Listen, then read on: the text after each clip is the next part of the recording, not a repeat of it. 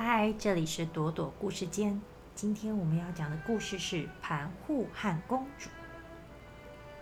从前有个王妃，她拥有一对娇小玲珑耳朵，哇，可是很出名的呢。因为她的耳朵实在太漂亮、太可爱了。有一天，王妃的两个耳朵忽然肿胀得很大，而且感到疼痛不堪。转眼间，王妃得这种怪病已经三年了。自从得了这种怪病以后，王妃的小耳朵变得无比的粗大，所以在这三年里，她都不敢出来见人。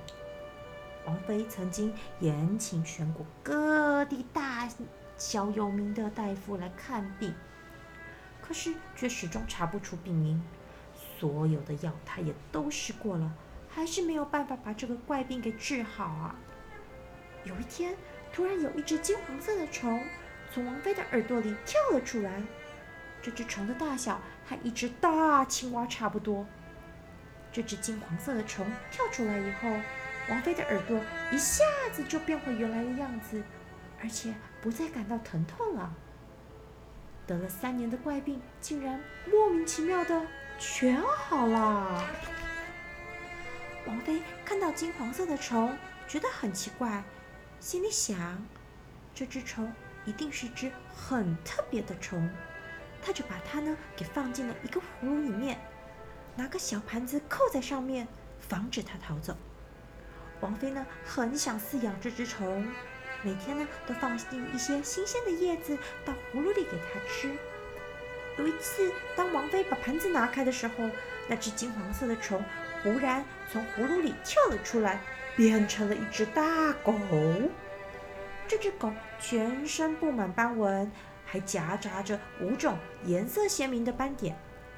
只要有一丝光线照到这只狗的身上，这只狗就全身立刻闪闪发光。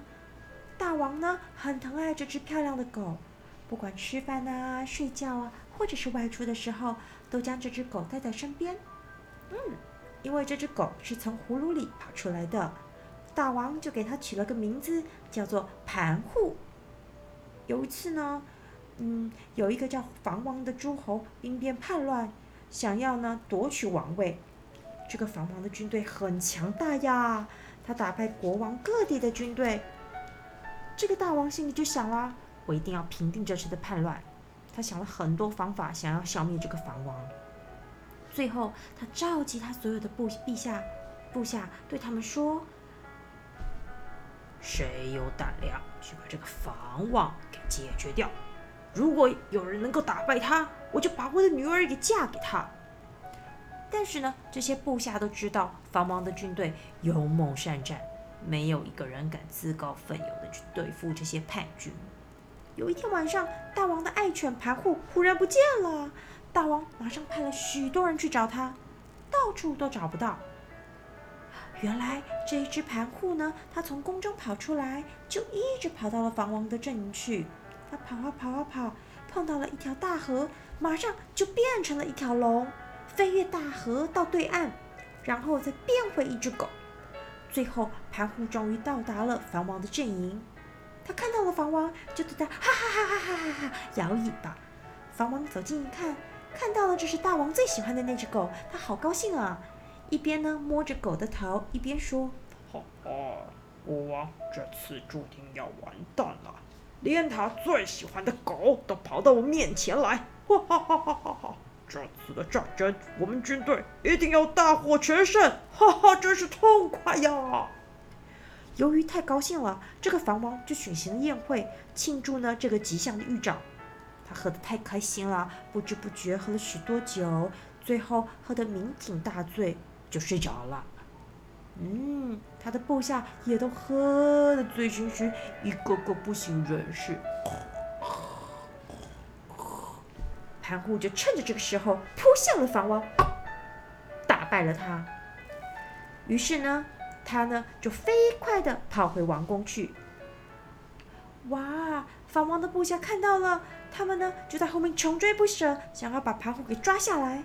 但是到了大河旁，盘虎这时候又变回了一条龙，飞过河去。房王的部下只能眼睁睁的看着盘虎给逃走了，一点拿他也没办法。盘虎呢，回到了大王的宫中。大王看到盘户打败了房王，非常的高兴。他为了庆祝盘户成功归来，特地举行了一场盛大的宴会，还赐给盘户呢很多美味可口的肉。但是盘户只用鼻子闻了闻这些肉，然后呢就连叫了几声，啊啊！叫完了以后，就把脸转向别的地方去，一点东西都没有吃，静静的跑到角落睡觉去了。过了几天呢，这盘户还是什么都不吃。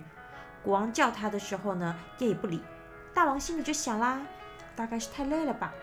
又过了几天，盘户还是这样，大王就很担心啦。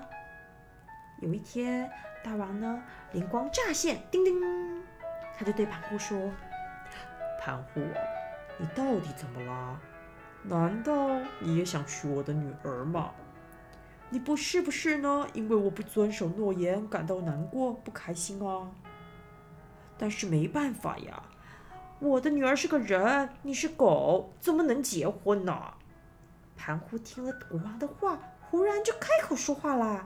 他说：“不不，大王，请你放心，如果你把我放进金钟里七天七夜，我就能变成人。”但是在这七天里呢，你绝对不可以打开金钟哦。国王这个大王不太相信他的话呀，但是心里又想，为什么不让他试试看呢？于是大王就下令呢，把盘户放到金钟里。一天、二天、三天过去了，没有什么特别的事发生啊。到了第六天，大王的女儿感到很着急。他很想知道这个要和他结婚的男人到底长成什么样子，而且盘户已经进到金钟里六天了。嗯，公主呢很担心他会不会饿到里面昏倒了，于是公主就偷偷的打开金钟，只见到金钟里的盘户已经变成了人的身体，但是他的头还是个狗头。由于公主等不及七天就打开金钟，所以盘户的头呢还是个狗头。而且他以后再也不能变成人的样子的头了。不过呢，大王还是很信守承诺的，让公主和盘户举行了盛大的结婚典礼。婚后呢，盘户夫妻就搬到南边的南山上，一起生活在没有人居住的深山里。盘户每天呢就外出打猎，公主呢也脱下了她那些华贵美丽的衣服，认真的操持家务。他们两个人就过着与世无争、简朴快乐的日子。今天的故事说完啦，不知道你喜不喜欢呢？